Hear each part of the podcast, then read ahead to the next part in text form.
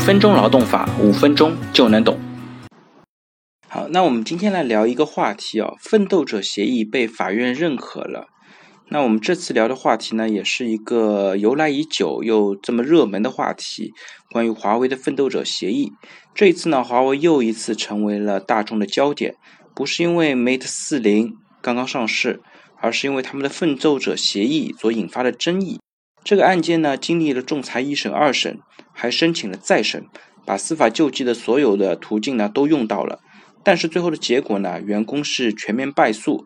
所提出的包括违法解除劳动合同的赔偿、年休假的补偿、加班费的补偿，几乎呢全部被驳回。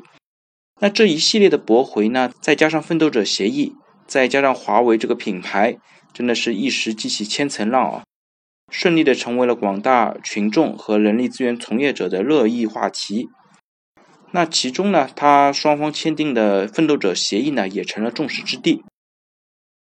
我觉得这次微博的标题起的特别好，它的标题叫做“广东省高院认定奋斗者协议有效，不用付加班工资和未休年休假工资”。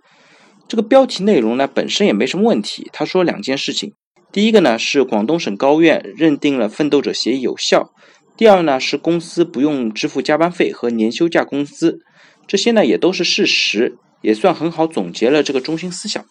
但问题是呢，这两件事情实际上呢是相互独立的，但他用逗号来连接呢，就把这两件本身独立的事件变成了有因果关系。那整个内容的性质呢，好像就变了。那很多不明真相的群众呢，就一下子会觉得很嗨啊。那劳动法是不是就是一张废纸？那打工人面对的这个世界似乎又变得更加艰辛了。这个节奏带的呢，的确是很不错啊。那事实是怎么样子呢？其实很多人也不会那么关心。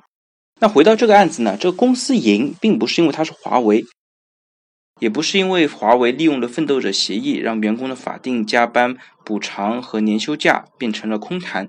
所有的赢呢，都赢在现行法律框架下。所以呢，我们这边可以来具体分析一下。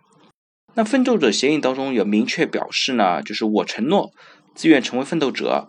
自愿放弃在公司工作期间的带薪年假、带薪年休假的工资，在公司工作期间呢，不申请带薪年休假，不申请带薪年休假工资，即使从公司离开，也不会要求公司支付未休带薪年休假的工资。但是呢，年休假的相关规定本来就是法律的规定，因为《企业职工带薪年休假实施办法》的第十条当中就规定，用人单位安排职工休年休假。但是呢，职工因为本人原因书面提出不休年休假的，那用人单位可以只支付其正常工作期间的工资收入。华为作为用人单位，非常好的利用了法律赋予公司的一个权利，这种操作呢，本身就是在法律框架内的操作，属于一个你情我愿的选择。奋斗者协议呢，并没有额外排除华为的法定义务。也没有欺诈、胁迫、趁人之危等其他的证据来证明这个协议是无效的。那既然你自己签的字呢，你自己也需要为此负责。法律给了公司和员工这样的权利来约定双方的年休假工资，而不是说这个协议破坏了法律的相关规定。所以说，华为的这个操作呢，在雇佣的合规控制上呢，是体现出非常高的造诣的。这种操作呢，比在规章制度当中简单说年休假逾期不使用的自动作废会高级了不少，也实现了风险的控制。那我们再来看另外一个话题，关于加班。那加班责任呢本身是法定的，加班如果没有加班，它的补偿责任呢也是法定的。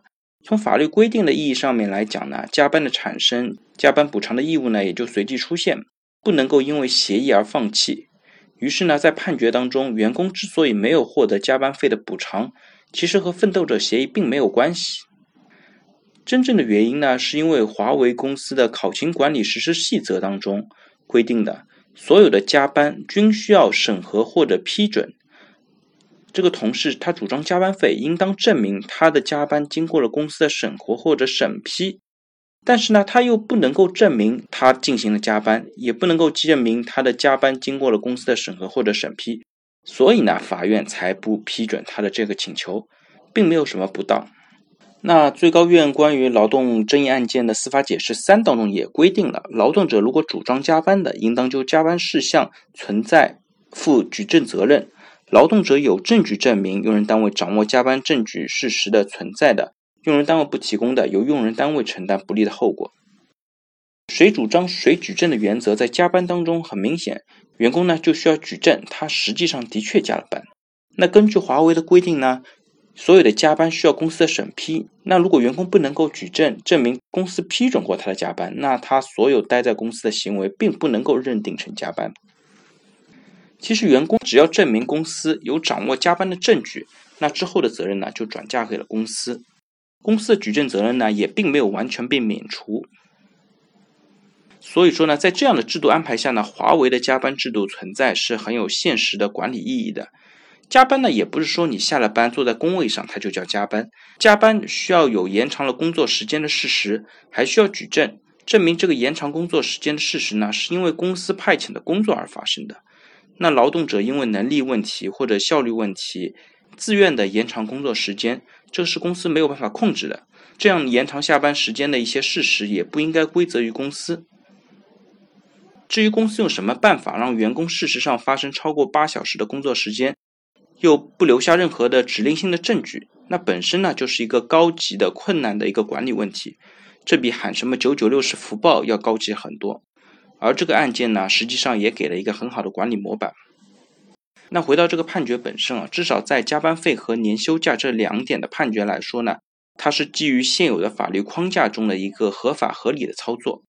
我们还是持一个观点，在制度框架以内探索所有的合理性的操作都是可以的。但是呢，实务的引导还是应该务实落实在制度的框架里面。毕竟呢，合规经营是底线。在此之外呢，这就属于每个人的人生选择了。每个人都可以选择他自己想要的一些生活。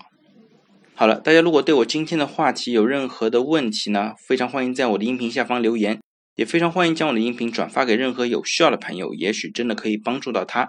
那我们下一期再见。